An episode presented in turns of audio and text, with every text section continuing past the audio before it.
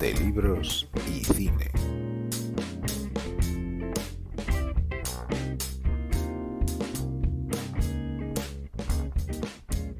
Hola, buenos días, buenas tardes o buenas noches. Yo soy Isabel Navarro y os doy la bienvenida a una nueva edición de la tertulia de libros y cine del Club 11 y muchas gracias por estar ahí. Mayo ha vuelto a ser el mes de las madres y aunque parece que estemos en julio por las altas temperaturas, lo cierto es que seguimos en el mes en que se celebra el que probablemente sea el trabajo más aplaudido, pero en realidad menos reconocido del mundo, la maternidad. Desde hace una década el tema de la maternidad ha dejado de ser una excepción en la literatura y el cine y cada vez hay más obras que reflejan la complejidad y las contradicciones de lo que significa ser madre.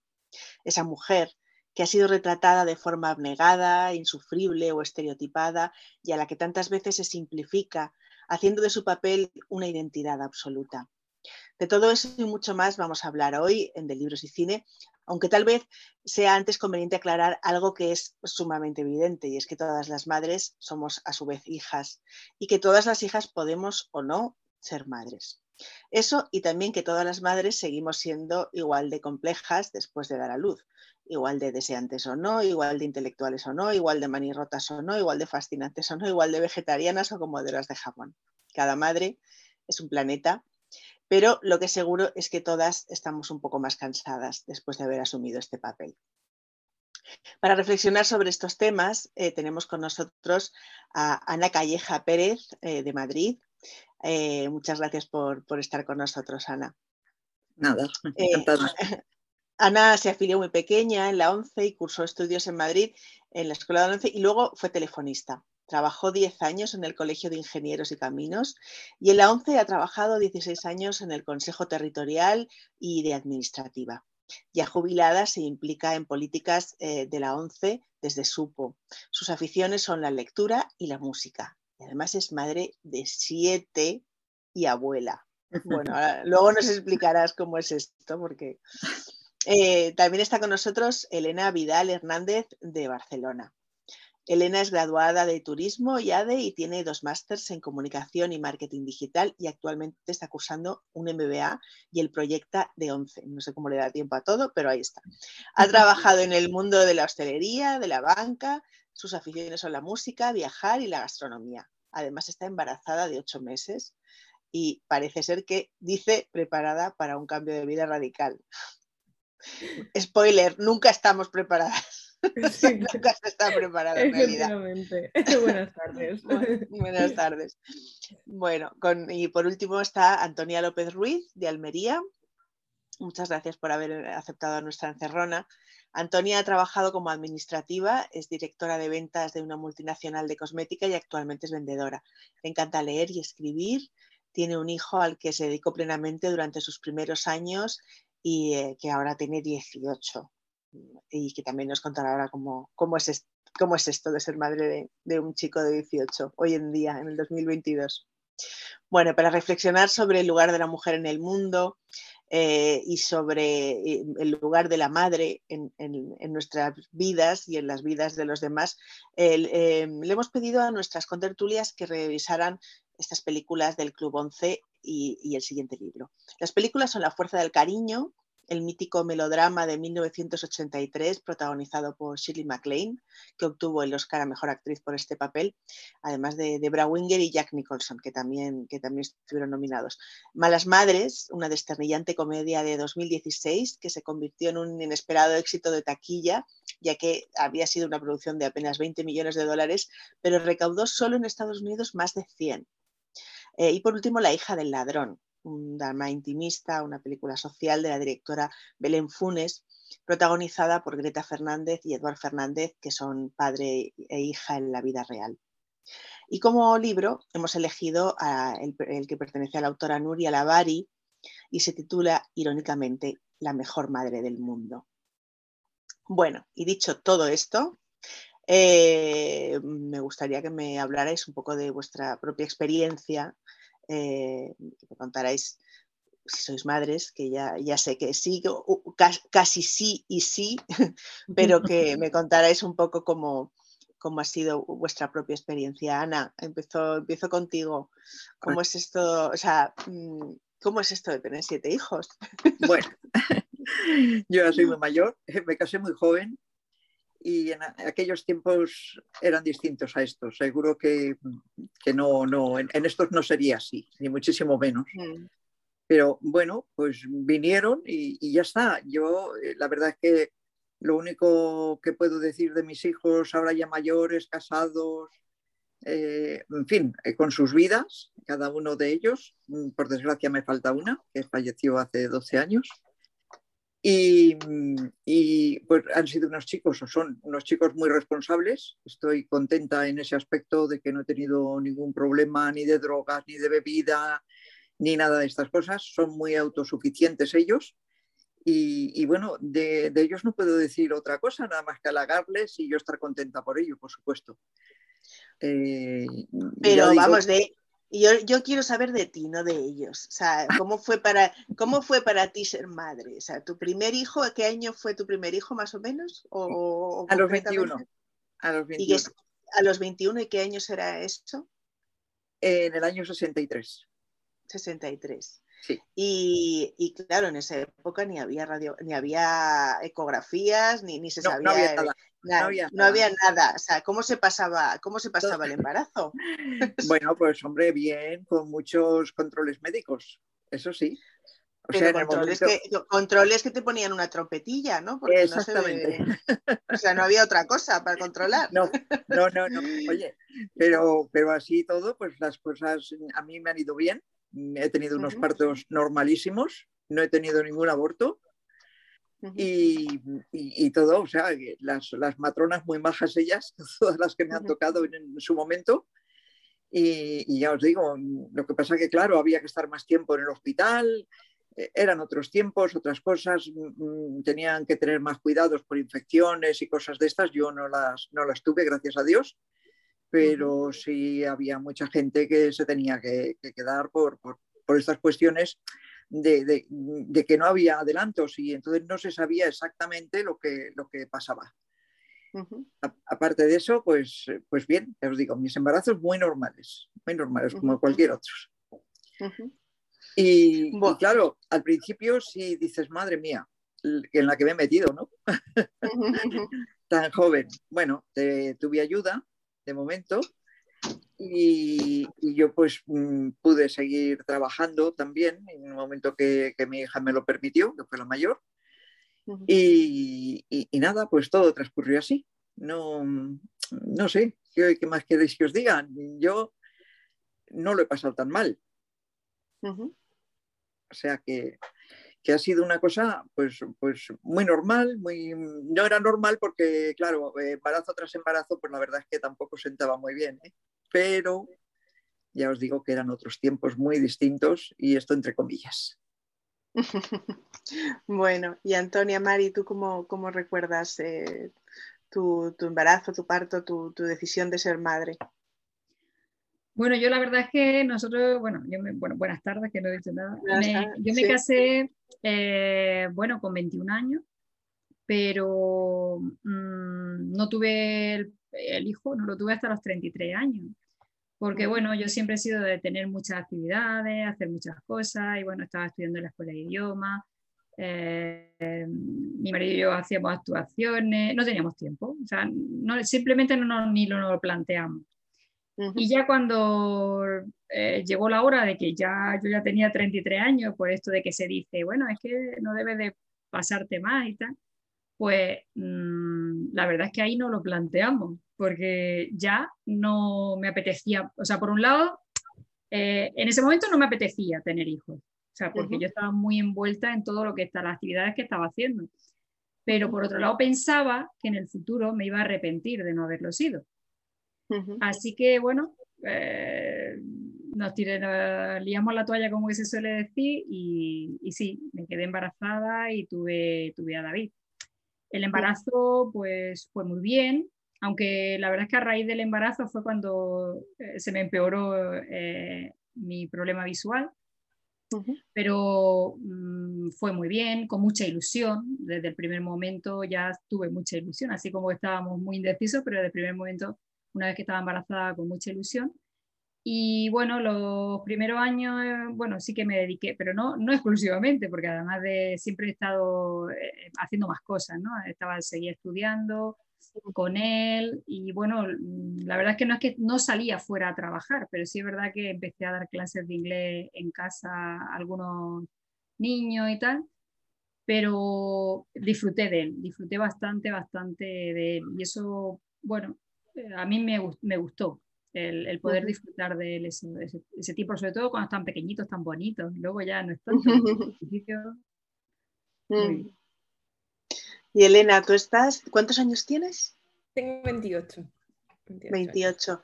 Que para el mundo actual es, es, un poco, eres un poco joven para quedarte embarazada incluso. ¿Y, y, y cómo, cómo ha sido tu decisión? ¿Qué es lo que, pues fue por sorpresa, no estaba planeado. Yo teóricamente el médico me dijo que tenía muy pocas posibilidades de ser mamá y fue de golpe, sin, plantearlo, sin esperarlo. Y nos enteramos, nosotros vivíamos en Barcelona y nos enteramos un mes después más o menos de cuando llegamos ya a Madrid para, mm. para hacer el curso Proyecta. Así que bueno, ha sido un cambio de vida radical.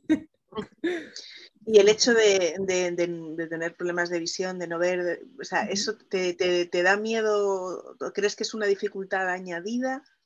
¿O, sí, da miedo.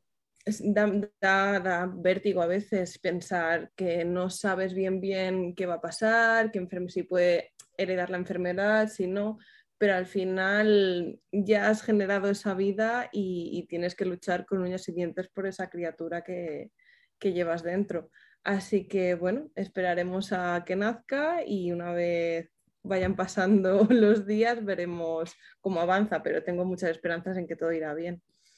Así que bueno, a la expectativa. No, además yo sé que la 11 os ayuda muchísimo con, o sea, sobre todo, o sea, no con haceros nada, sino con aprender a hacerlo, ¿no? O sea, con, los, los, trucos que, porque Ana, tú, o sea, no, yo, yo no, porque en aquellos tiempos no existía. no existía la rehabilitación que hoy existe, como tú muy bien dices, para los trucos de, los niños, de la cocina, de esto, del otro. Entonces, no, mm. no, había, nada de esto. ¿eh? ¿Y cómo te las apañabas?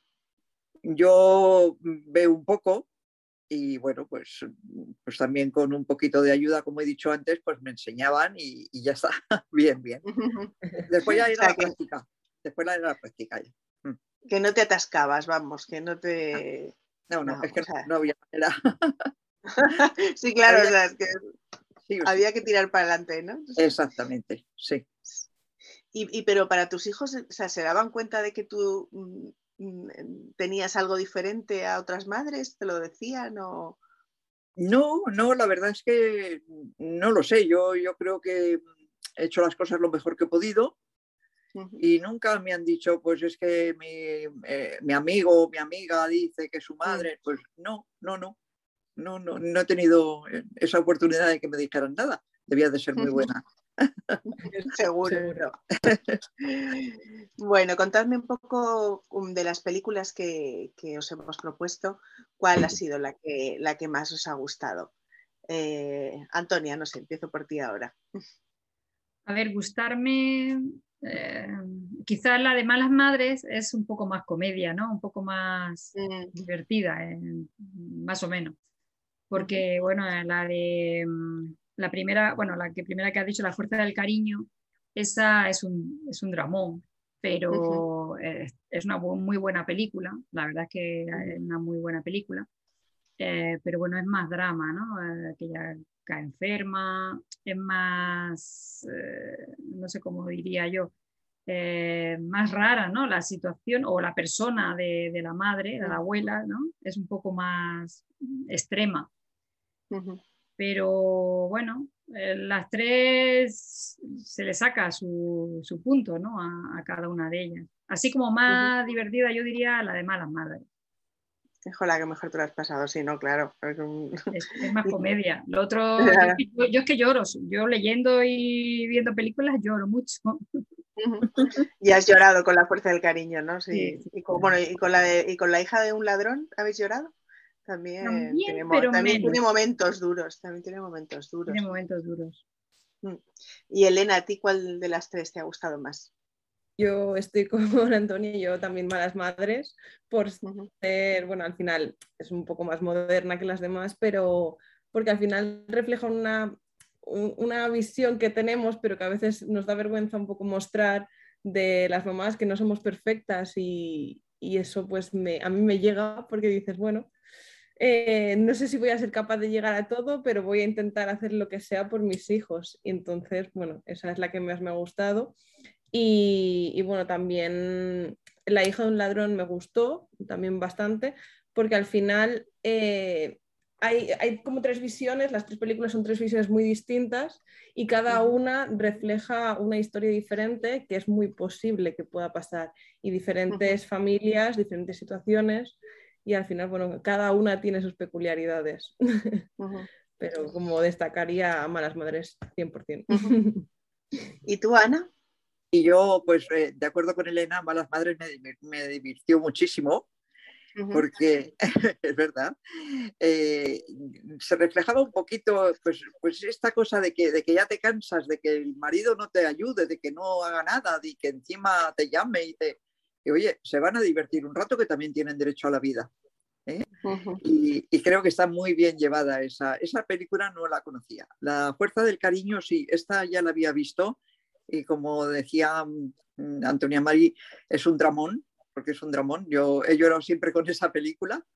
Mm. Y, y, la verdad es que, bueno, la, la abuela es demasiado protectora con, con, su hija y los consejos que le da es que no quiere que se case con, con este señor y al final, pues, pues ello, él, ella muere, eh, él no se entera, se entera porque, no se entera porque está dormido, mm. Pero mm, al final la que se queda con los niños es la abuela, que, que es la que les va a criar y las que le, la que le va... Que en realidad el marido poco se ha preocupado, ¿eh? O sea que esa, esa es la cuestión. Es una cosa que yo creo que hoy día también ocurre, porque ocurren tantas cosas raras que, pero vamos, es un, es un drama enorme, enorme, sí. Y, y, la, de, la de la hija de un ladrón, pues, pues bueno, ahí refleja también eh, lo que es el padre y, y, la protección que ella hace con el hermano y con, y con su hijo, claro. Está, está, muy bien, están muy bien las tres, ¿eh? Mm. Son tres películas buenas cada una en su aspecto distinto totalmente, pero son pues películas que, dicen mucho. Pues vamos, vamos, a, vamos a contarse un, poquito a, quien nos esté escuchando, nos esté viendo, porque, porque bueno, mm, como habéis coincidido tanto, pues vamos a ir eh, viendo de, una en una. Em, a ver, Antonia Marico, ¿tú cómo, cómo, le contarías a alguien que no, que no ha visto La hija de un ladrón? ¿Cómo le contarías la película? O, bueno, ¿qué crees que es lo que, qué, faceta de, la maternidad se, se, ve, se ve en esta película tan, tan especial? A ver, yo ahí veo pues la, la hija, la, la, chica, evidentemente ha, tenido, ha tenido que tener una infancia muy dura, eh, además es muy jovencita y, y tiene un hijo, y además ve que su hermano pequeño pues está muy, bueno, desatendido por parte del padre, muy desatendido, y también quiere hacerse cargo de, su hermano, ¿no? Quizás esa, esas ganas o, esa idea de hacerse cargo del hermano creo que puede haberle venido también a raíz de haber sido ella madre, ¿no? Y de ver pues que eh, esa protección, ¿no? Que quizás cuando, se, cuando somos madres eh, desarrollamos mucho eso de, proteger y, quizá ahí se dé cuenta de, su hermano, de, la falta que tiene su hermano del cariño o de, o de llevarlo bien en adelante. Y entonces por eso yo creo que ella lucha para hacerse con la custodia, porque ve que su padre evidentemente no está preparado ni es una persona adecuada para poder educar a, un niño. Porque el padre, como dice el título, es, es un ladrón, ¿no? O sea, es, es un es un hombre que, sea, que no sea responsabilizado de, ella. En la película se, ve, se le ve al padre en algunos momentos, en algunos muy pocos, como que, como que les muestra un poco de cariño, pero luego hay otros muy, muy bordes, con lo cual no creo que sea capaz ese hombre, bueno, de hecho, pues la vida quizás que lleva ella es a consecuencia del padre que tiene. claro. Que igualmente ella también quiere al padre, o por lo menos intenta, o quiere, quiere que, el padre se haga cargo, pero al final se da cuenta pues, que, el padre no tampoco. Sí, yo creo que parte de, lo interesante de esta película es que, bueno, pues no hay buenos ni malos, es sencillamente pues gente gente que no, con, muchos problemas, ¿no? Y con muchos problemas que por malas decisiones, pero también por, por de dónde vienen, ¿no? Por un origen marcado por, pues, por la pobreza, la marginalidad, eh, y como, bueno, a pesar de todo eso, pues eh, ella lucha, ¿no? o sea, sin, sin, ser una heroína, claro, o sea, es como son los tres tonos de las tres películas son muy distintos porque tenemos una película realista, ¿no? La, hija del ladrón de un ladrón es una película en un tono realista, además en una España de hoy. O sea, la, de La Fuerza del Cariño pues, sucede en los años 80. En Estados Unidos también es un melodrama al estilo de los de aquella época, con mucha música, con personajes un poquito eso, extremos, estereotipados, no sé qué. Eh, y, luego, pues eh, la de Malas Madres es una comedia extrema que tiene algunas cosas que tienen que ver con la realidad, pero no está contada en un tono realista, claro, está contada en un tono completamente eh, como de comedia extrema, ¿no? De disparatado. yo lo que sí, perdona, yo lo que sí mm, sacaría, que yo eso sí me he dado cuenta bastante que está bastante claro, yo creo que en las tres películas, pero sobre todo en la de La Fuerza del Cariño y la de La hija del ladrón, porque, que, por ejemplo, mm, hay mucha diferencia eh, de cómo sea tu madre a cómo luego eres tú. O sea, cada persona somos diferentes, pero al final se nota mucho, por ejemplo, en La Fuerza del Cariño, al final la hija también se vuelve protectora con su hija, o sea, también se vuelve muy protectora. ¿Por qué? Porque es lo que ha vivido de su madre. Y, luego en la, hija de un ladrón, pues se le nota que su vida ha sido marcada, ¿no? Una vida muy dura, una vida ha sido marcada por la, bueno, por, los padres, ¿no? Ahí no se sabe la madre, pero por los padres que haya ha tenido. Eh, aunque ella quiere seguir otro camino y salir adelante, o sea, que todo el mundo yo creo que tenemos esa posibilidad, independientemente del marco eh, familiar en el que, no hayamos, que, que, hayamos crecido, ¿no? Todos tenemos la posibilidad a lo mejor, pero otros a lo mejor no tanto. Y, marca mucho, yo creo que marca mucho, mucho, pues eso, en, el hogar que hayamos crecido, evidentemente. Elena, ¿tú cómo, cómo, cómo la película de La hija de un ladrón? Pues aparte de todo lo que ha dicho Antonia, también sí que es verdad que hay un contexto socioeconómico que yo creo que marca mucho eh, la diferencia, porque al final son personas que tienen pocos recursos, se nota y se, deja ver en la película. Entonces, claro, su lucha constante es encontrar un trabajo estable para poder tener un hogar para, su hijo. Entonces, yo creo que eso eh, le aporta una presión a la, a la chica, a la madre, eh, muy importante, porque dices que al final me voy a ver con mi hijo durmiendo debajo de un puente, porque no tengo recursos para poderme mover del piso que, estaba ahora eh, viviendo, pero claro, era un piso que era temporal y necesitaba vivir en un techo, obviamente, para, para formar su familia. También el papel del padre del niño pequeño, es decir, el no, no sé si decirlo novio de, de Sara, que es la protagonista, eh, también marca mucho porque al final él no quiere estar con ella, también es una familia que al final parece que está rota y, eso también suma más presión al comportamiento de, de Sara. Así que, pobrecilla, se ve en una situación muy compleja.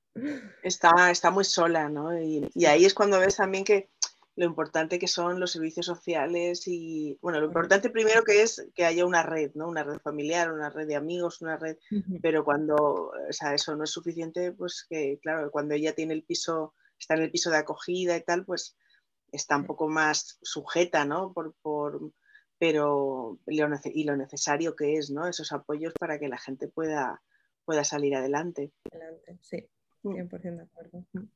Mm. Eh, y Ana, ¿a ti qué te ha parecido la hija de un ladrón? Pues bueno, estando de acuerdo con ellas, eh, ya lo, último, lo último malo que me pareció, que después de que ella le libra de ir al juicio eh, que tuvieron por los malos tratos y, por cómo era el padre, que le dice que no vaya al juicio y él la engaña anteriormente diciéndole que, le iba a dejar una habitación para que vivieran en ella y al final se va fuera, se va a Jaén, por lo visto, y le dice que de habitación no hay nada. O sea, ha, vivido engañada un tiempo, entonces la pobre pues mm, se ve que, está como, como que se queda otra vez en la calle, que es cuando empieza a pegar al padre.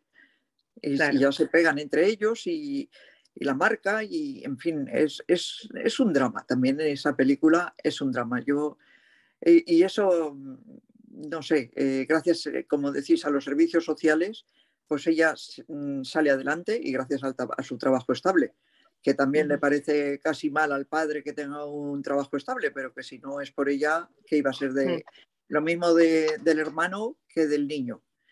Mm. Y, bueno, pues mm, es una, mm, no sé, es una filosofía que, ella sigue muy bien para poder subsistir y, poder estar con, su familia, eh, esta familia que tiene, que, que, al final el padre les abandona totalmente y, salir adelante porque tampoco, pues como muy bien dice Elena, el novio es como, como si no.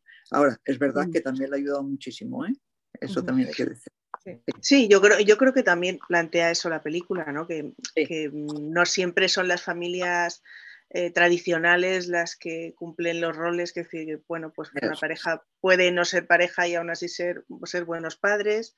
Eh, y, bueno, y, y los, la familia que, o sea, la gente que la ayuda finalmente no son familia de ella, pero la ayudan mucho más que, que le ha ayudado su verdadero padre, ¿no? Efectivamente. Claro. Mm. Mm. Con lo cual a veces, pues, eso, que el, y sobre todo yo creo que deja muy claro que, bueno, que es algo que también se ve muy claro en Malas Madres, ¿no? Que es que ser madre es algo que no puedes hacer sola, o sea, que es algo que necesita comunidad, ¿no? Como mínimo tener apoyos, lo que dicen los africanos, ¿no? Que para criar un hijo hace falta una tribu, pues, eh, pues eso, sin la tribu donde se pueda. donde se pueda la tribu, vamos. Bueno, y, entonces Malas Madres, porque creo que ha sido un descubrimiento, ¿no? que no, la conocíais y os ha, divertido muchísimo. Eh, ¿tú, te sientes identificada, Antonia Mari, en, esta, esta, cosa del perfeccionismo? De las madres haciendo los trabajos de los hijos, de llevando 80 extraescolares. De, la verdad que ese retrato es, muy, es muy divertido, yo creo, y muy, muy realista, sobre todo o de las madres de clase media. Eh, y, de esa especie de, huida hacia adelante para tratar de hacer hijos, no sé, profesión, o sea, de hacer el currículum de tu hijo que más, que hacerles buenas personas, ¿no? que es lo que ella decía, que, que, al final estamos aquí dando chino a las guarderías y, no, no, estamos haciendo niños ni, autosuficientes ni, ni, buenas personas. ¿no? ¿Tú has vivido un poco ese, universo? Sí, sí, sí, claro. Sí, porque mm. precisamente pues, a mi hijo le ha tocado pues eso, el, estar en actividades extraescolares, 20.000 actividades extraescolares. Ha sido, yo quería que hiciera esto, que hiciera lo otro. Él también, él ha sido también un mm. niño. Eh, la verdad es que, por ejemplo, a él le ha gustado mucho el fútbol y era fútbol y fútbol, pero bueno, también ha hecho música, toca piano, eh, ha, ido a muchas actividades extraescolares, con lo cual eso lo que te conlleva es que estás todo el día liada, porque mientras él está en el mm. colegio, vale, pero estás trabajando, y luego eh, tienes que estar, recógemelo, llévalo, yo lo llevo, tú lo recoges, o sea, mm ese, ese lío, ese lío de madre. Además, yo he sido presidenta de AMPA durante varios años. ¿Y te pareces, te pareces a esa presidenta de AMPA? No, no, no, a la, a la, ¿cómo la... a la rubia no, ¿no? No, no, no. Eh, no me acuerdo ahora mismo el nombre. Eh, no, es verdad que he estado siempre en el AMPA, eh, ayudando en todas las actividades, hacíamos muchas actividades en el colegio. Entonces, en ese sentido sí que he estado bastante, quizás por eso a lo mejor me ha, gustado más la, la peli esa. Pero, y lo he vivido, lo he vivido mucho eso. Luego al final hay una cosa que le, que le pasa eh, y es que luego, luego empieza a ser mala, a lo que es mala madre, ¿no? Eh, a irse de fiesta, tal. Y entonces se da de bruces de que el muchacho, bueno, con el, con el que se, del que se enamora, que se lía un poco con él y tal, eh, le dice que hay que ver lo bien educados que están su hijo, lo y tal, y entonces ella se queda como diciendo, uy, ¿cómo puede ser? Si ella se pensaba que lo había hecho muy mal, muy mal, ¿no? Y es como que se da cuenta que no, que no lo ha hecho tan mal. Y al final, pues bueno, eh, el hecho de, estar en todo eso, mm, bueno, es que los niños de hoy día es así, es que es así como va la vida. Entonces tampoco es una cosa que puedes decir, si el niño te pide hacer esto, hacer lo otro, pues al final nosotros se lo hemos dado. En mi caso, eh, el resultado ha sido muy bueno. Él ha disfrutado mucho, ha jugado mucho al fútbol, que en eso estoy muy contenta porque de hecho mi hijo sí, ha sacado, sí tiene la enfermedad, sí ha, eh, ha, heredado la enfermedad nuestra de la retinosis mm. y, bueno, aunque todavía tiene un poco, tiene bastante buen campo de visión, pero la tiene. Mm. Y yo sé, bueno, de todas formas, él siempre también ha jugado en la 11 al fútbol y tal, pero a, día de hoy, ahora me di cuenta, digo, bueno, con 18 años ya, está terminando segundo de bachiller tiene unas notas espectaculares y luego es lo que tú dices, es lo que dice la película. Bueno, no lo habrá hecho tan mal, o sea, mm, quizás porque ha salido bien, pero es verdad que mm, es una pena. Ahora te das cuenta de la pena de no haber disfrutado eh, más horas y más, más con, con el niño, ¿no? Porque bueno, también es que la edad que nos pilla es de trabajar mucho y mm. de y bueno, de todas formas, ya te digo, hoy día, como va la vida, de tanta actividad extraescolar, es que además no se disfrutan mucho los niños. No se está mucho con ellos. Bueno, pero tampoco estaban mucho con ellos en los 60 y en los 70. También es un poco, yo creo, una idealización, ¿no? Esta cosa de. No sé. Yo, creo, yo creo que sí, porque normalmente, a ver, pues, eh, también trabajaban las madres, pero normalmente en casa o estaban las madres o estaban los abuelos que se quedaban en casa normalmente. Mm. Yo creo que era, era algo bastante diferente. Yo sí veo pero también, pero también los niños estaban a su bola y los, los padres estaban, o sea, ah, las madres estaban allí, pero tampoco estaban encima de ellos haciéndoles felices, porque yo digo lo que, lo que me parece que es una idealización es como que, como que esperamos, o sea, nos pedimos a nosotras mismas, que no nos lo piden ellos, nos lo pedimos a nosotras mismas, hacerlos felices, o sea, es como de perdón, que se las apañen un poquito solos, ¿no? Que es un poco lo que viene a decir también la película de las malas madres, ¿no? Que, que en fin, que tampoco está todo en nuestras manos. Elena, ¿a ti qué, te ha parecido esa peli? Pues para nada, me parece maravillosa. Encima, cuando la madre dice, mira, hasta aquí no os voy a cocinar más porque es que no me da ya más la vida, al final los niños aprenden a cocinar y platos increíbles.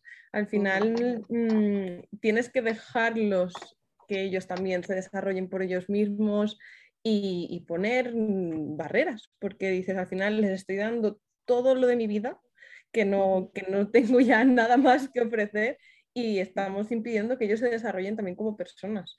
Así que esa, esa imagen a mí me marcó mucho porque dices, siempre intento hacerlo todo por ellos, darle todo por ellos y, y necesitan también autonomía para aprender a hacer las cosas a su manera. Así que es una cosa que me marcó, me marcó bastante. y el papel del padre, bueno, pues inexistente. inexistente porque al final le es infiel, va a su bola, cuando ella intenta educar un poco a sus hijos o reñirles el sobre todo, sobre todo que es otro hijo más, es que es otro hijo más. más, que, más que lo haga mal, es que o el final es, ella le tiene que cuidar a él, ¿no? es un poquito segundo al revés, ¿no? Es triste, es muy triste. Sí. Ana, ¿y a ti qué te ha parecido esta película de madres desquiciadas? Uy, desquiciadas, pero muy buenas. Sí, muy buenas. Muy, buenas madres en su momento. Y efectivamente, como dice Elena, hay que dejar a los niños un poquito a su aire, que jueguen, que disfruten. Y, y, sí, en los años 60 y 70, pues como tú muy bien decías, mm, hacíamos eso, ¿eh? porque mm, no había más remedio también si había que subsistir, porque entonces la, economía no estaba tan, tan bollante como ya en los 80, los 90, pues había que trabajar sí o sí, lo mismo el padre que la madre. ¿Que el padre se preocupaba menos de los hijos? Por supuesto, eso ya te lo digo yo.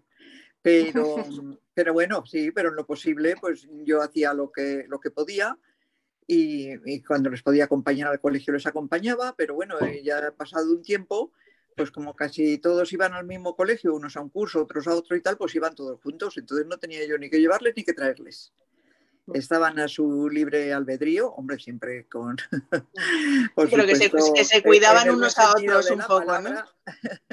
pero que se cuidaban unos a otros, ¿no? Eso es lo que cuidaban cuando unos hay, a otros, efectivamente. Cuando, y cuando hay muchos hijos, se suman más que... Exactamente. Y, en casa lo mismo. O sea que eh, si tardabas más por cualquier causa de venir a casa que no venías a la hora prevista o tal, no, no pasaba nada. O te esperaban o el mayor ya se apañaba un poquito. ¿eh? con los demás. Y bueno, pues mm, la verdad es que yo eh, doy la razón a esta, a esta madre que se preocupó tanto que el marido pasaba totalmente, como he dicho antes, y, que bueno, pues que se puede divertir con sus amigas y, el, amante que se, que se echó y todas estas cosas, pues, pues hizo bien. Hizo bien porque también tenía que vivir, también tenía que llevar su vida y tenía que disfrutar porque mm, sí es verdad que en los años 60 y 70, como hemos dicho antes, mm, no se disfrutaba tanto y, también era muy mal visto que tú te fueras por ahí de juerga. ¿eh? Eso, eso es verdad. Como te vieran ya te habían echado, en fin, ¿para qué voy a decir? Eso, eso era horroroso. Hoy, hoy día, pues a lo mejor no, porque si tú tienes un grupo de amigas o de amigos o lo que sea y te vas a tomar un café, y Elena, lo digo, es por ti, ¿eh? O sea, tú Tú a lo tuyo, ¿eh? Tú cuida, cuida, cuida tu espacio. Cuida tu espacio. Hay que cuidarse uno mismo, totalmente. Cuida el espacio. de todas formas, luego, luego las madres de los amiguitos, yo desde pequeñito, eh, siempre nos hemos juntado un grupito de madres y ahora ya como los, nuestros hijos ya se van a graduar, ya la, la graduación, salen de, de bachiller y tal, nosotras las madres nos vamos, el fin de semana que viene, no el otro nos vamos de spa todo el fin de semana, ¿eh? Mira qué bien. Ah, mira qué bien. qué bueno. Hombre, es, que, es, que, estando en el AMPA se hacen muchas amistades. Mm. Sí, sí, sí. Claro. Pero también, pero también hay rivalidades de estas como la película, de a ver quién hace mejor los pasteles o de quién hace mejor algo. En aquí lo que pasa algo totalmente diferente. Nadie quiere ser de Lampa, nadie quiere ser la, la, presidenta de Lampa. Mm. Sí, eso pasa mucho, claro, porque es que es trabajo, es mucho trabajo. O sea, no, no, no, implica poder. No nada remunerado. ¿eh? Claro, implica mucho, o sea, y que no implica tanto poder como en el, claro, el colegio. Es que, claro, la película de Malas Madres es un poco ciencia ficción en muchas cosas para nosotros por, porque el contexto es muy americano y es un colegio privado y todas estas cosas, ¿no? Entonces ahí tienen, sí que tienen mucho poder los, los padres, ¿no? Y el AMPA, que aún hay gente que se resiste a decir AMPA y dice APA, que es como de que mira que ay, es que ahora el AMPA, de hombre, pues que te cuesta decir AMPA en vez de APA. Si no, es que ya la he conocido como AMPA. En, mis tiempos era APA. Sí, sí, el APA, el APA, el APA. Y, yo, y yo he estado muchos años también en el APA, entonces, del colegio, porque yo tengo tres niños que son invidentes y han estado en el colegio de la ONCE también, y también estaba en el APA. Fíjate, las madres estaban en el APA, que se llamaba de padres, y seguramente la mayoría eran madres, ¿no? Eh, eso, eso, lleva razón. Bueno, yo ahí es que no creo que tenga eso tanto, no sé tanta mm. diferencia. Padres es que antes, bueno, se decía igual para padres que madres, me imagino que había igual padres y padres. Pero bueno, no está mal que, estén que estar nombradas, por lo menos están No, no, es que al final somos nosotras las que más mm, tiramos del carro, ¿no? Y, la fuerza del cariño que os, eh, ¿qué os parece, independientemente de, o sea, de del tema de, ser protectora, ¿no? Que lo habéis destacado las, las tres, eh, la relación entre madre e hija, que es una relación compleja, ¿no? Porque se quieren mucho, pero también la hija, pero también la hija huye de la madre, ¿no? Se siente no solo, no, solo cuidada, sino un poco acosada o, mal cuidada, o, o, sea, es como, claro, o sea, yo no recordaba, yo la había visto, claro, también, pero al volver a verla no recordaba las primeras imágenes de la película cuando la vemos a ella con la niña de pequeña y cómo la despierta para ver si está bien, ¿no? Entonces es como, que es un poco lo que luego sigue pasando todo el tiempo, ¿no? Que es, o sea, por cuidarla, o sea, no la deja vivir un poco, ¿no? No la deja ser, o no la deja eh, hacer las cosas como, como tendrían que, que ir, ¿no? ¿Cómo, ¿Qué os parece, Elena? ¿A ti qué te parece la relación madre-hija? A mí me sorprende al final de la película, cuando ella ya está en el hospital eh, a punto de mm. fallecer, que le dice la madre, siento haber sido tan dura contigo, que siento que nos hemos estado peleando siempre. Y la hija le dice, no ha sido así, al final era nuestra relación, pero nos queríamos igual y aunque parecieran peleas, es cosa de, convivencia, no, no, lo dice de tal mm. manera, pero... Y, y, eso yo creo que enternece bastante a la madre, porque ella se piensa que lo ha hecho siempre mal y al final son peleas que tenemos con nuestras madres, porque yo ahí sí que me sentía muy identificada, pero al final dice, Jolín, es que lo está haciendo por mi bien. Entonces te, te, llega, bueno, a mí esa parte me ha llegado al corazón. No había visto la película y... Oye, es una película que siempre me ha encantado, pero claro, como la había visto en los años 80, yo me identificaba con la hija. Y de repente verla ahora me ha impactado muchísimo, darme cuenta que Shirley MacLaine no está mayor, vamos, que la mayor no, que yo cumplo 45 y tengo 5 menos que Shirley MacLaine en la película. Entonces, madre mía, ahora con quien me identifico es con la madre. Esta sensación de haber cambiado el lugar, ¿no? Es un, es un, es un ha sido un impacto para mí volver, volver a ver la película por eso. A ti, Ana, Ana ¿tú qué, qué te parece la a mí me parecía, eh, pues como muy bien decías esto, que la despertaba en cada momento, aunque la niña fuera muy, mm. pequeñita, el marido la decía que está dormida, que está dormida. Mm. Y, ella iba y hasta que no la despertaba, hasta que no veía que se movía, mm. es una superprotección la que tuvo desde un principio. Que, desembocó pues, pues ya en acoso eh, con ella. Y, es verdad eh, que, que, claro, la chica yo creo que estaba demasiado presionada por la madre por todo, porque después ya que si no quería que se casara con este señor, que si tal, que si tal, cada, cuarto de hora la llamaba por teléfono, el marido se enfadaba.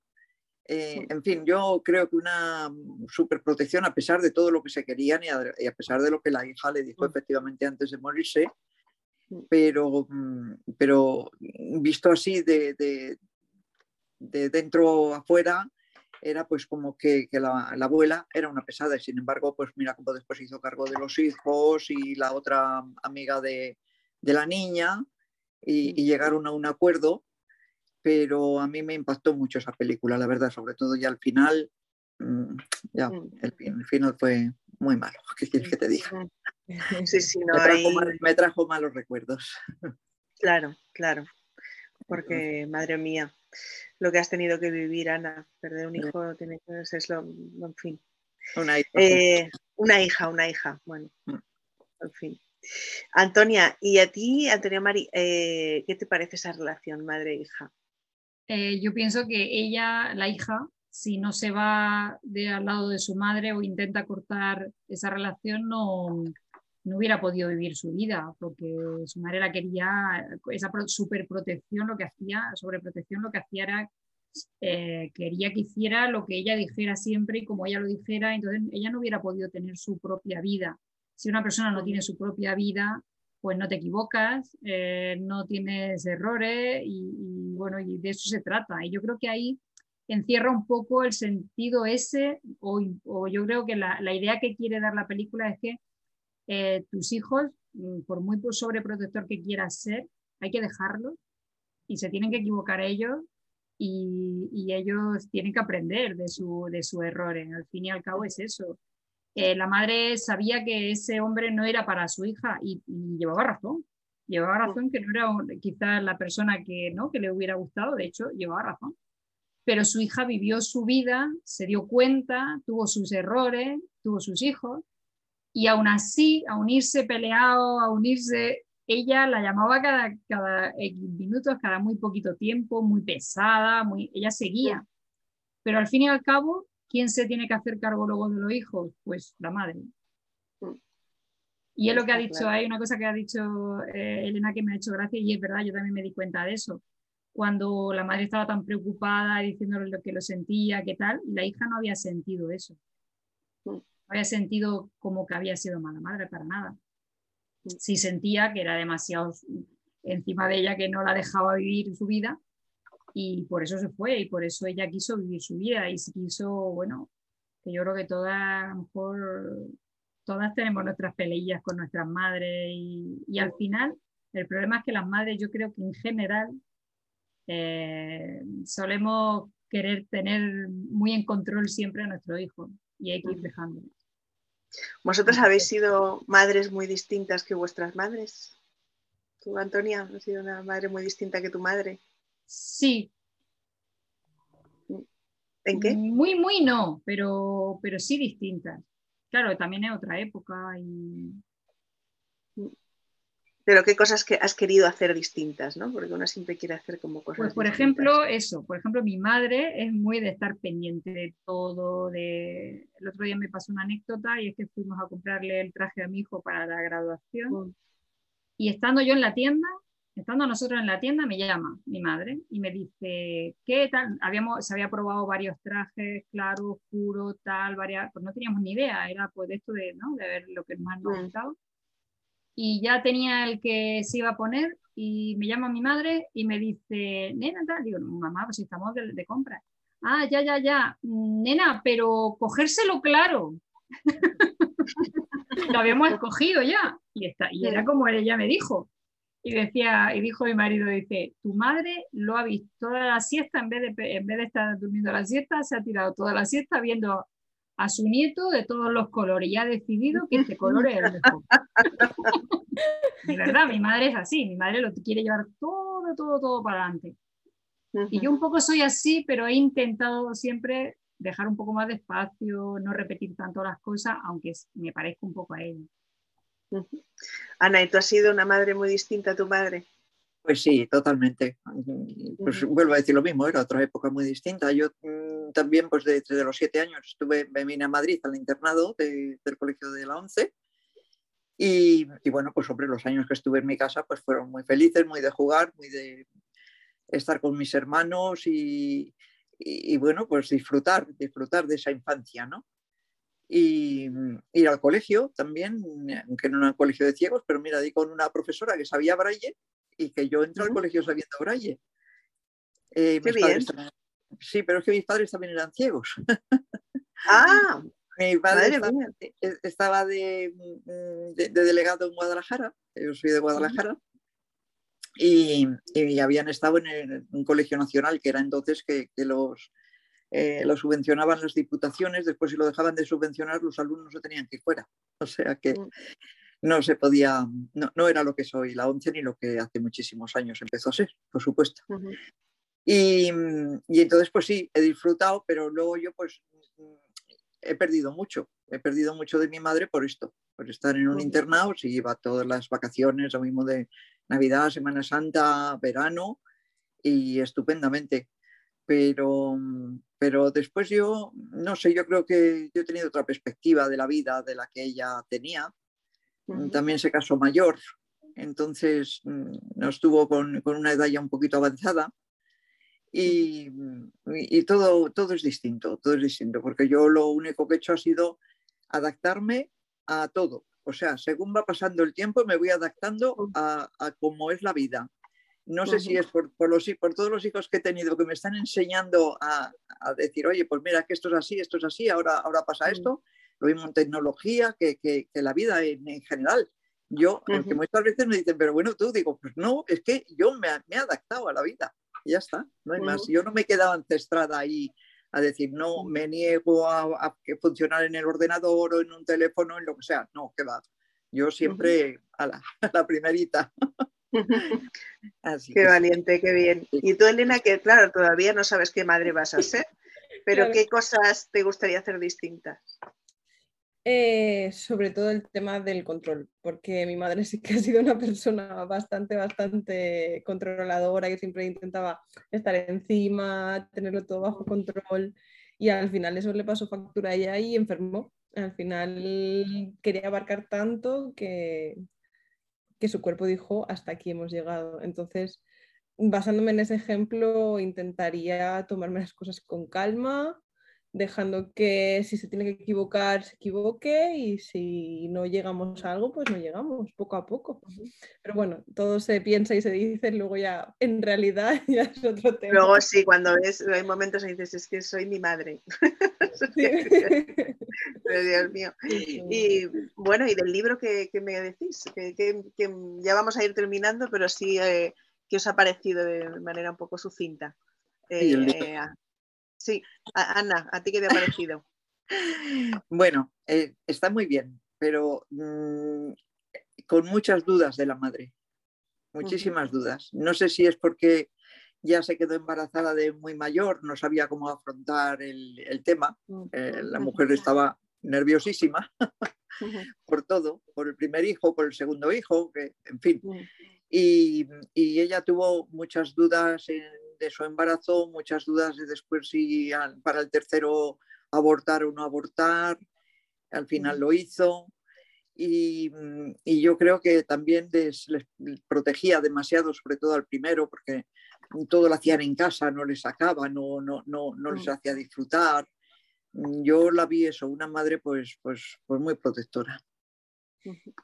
Y yo no sé si es porque ya se quedó embarazada demasiado mayor, según las expectativas de hoy día, que ya a los 35, 36 años ya dicen que es un poco tarde y pues, pues no lo sé por qué, pero no sé, yo la, vi muy dudosa, muy, muy duditativa en mm. todo lo que, lo que hacía. ¿Y tú, Antonio? Hombre, a mí me ha parecido casi que más que una novela, un ensayo sobre la maternidad, sobre cómo... Porque hay muchísimas cosas que es cierto que todo lo que está contando, lo que está escribiendo, eh, yo me he sentido muy identificada con muchísimas cosas. Eh, no sé, por ejemplo, a la hora de dar el pecho, que una decía, dale un biberón, que el otro, a mí eso me pasó. Eh, hay infinidad de cosas que cuenta, que cuenta muchísimas cosas sobre la maternidad que, que, que me ha pasado, que a mí me ha pasado. O sea, que, que, lo veo muy, muy, muy real, muy realista, muy, muy, muy realista.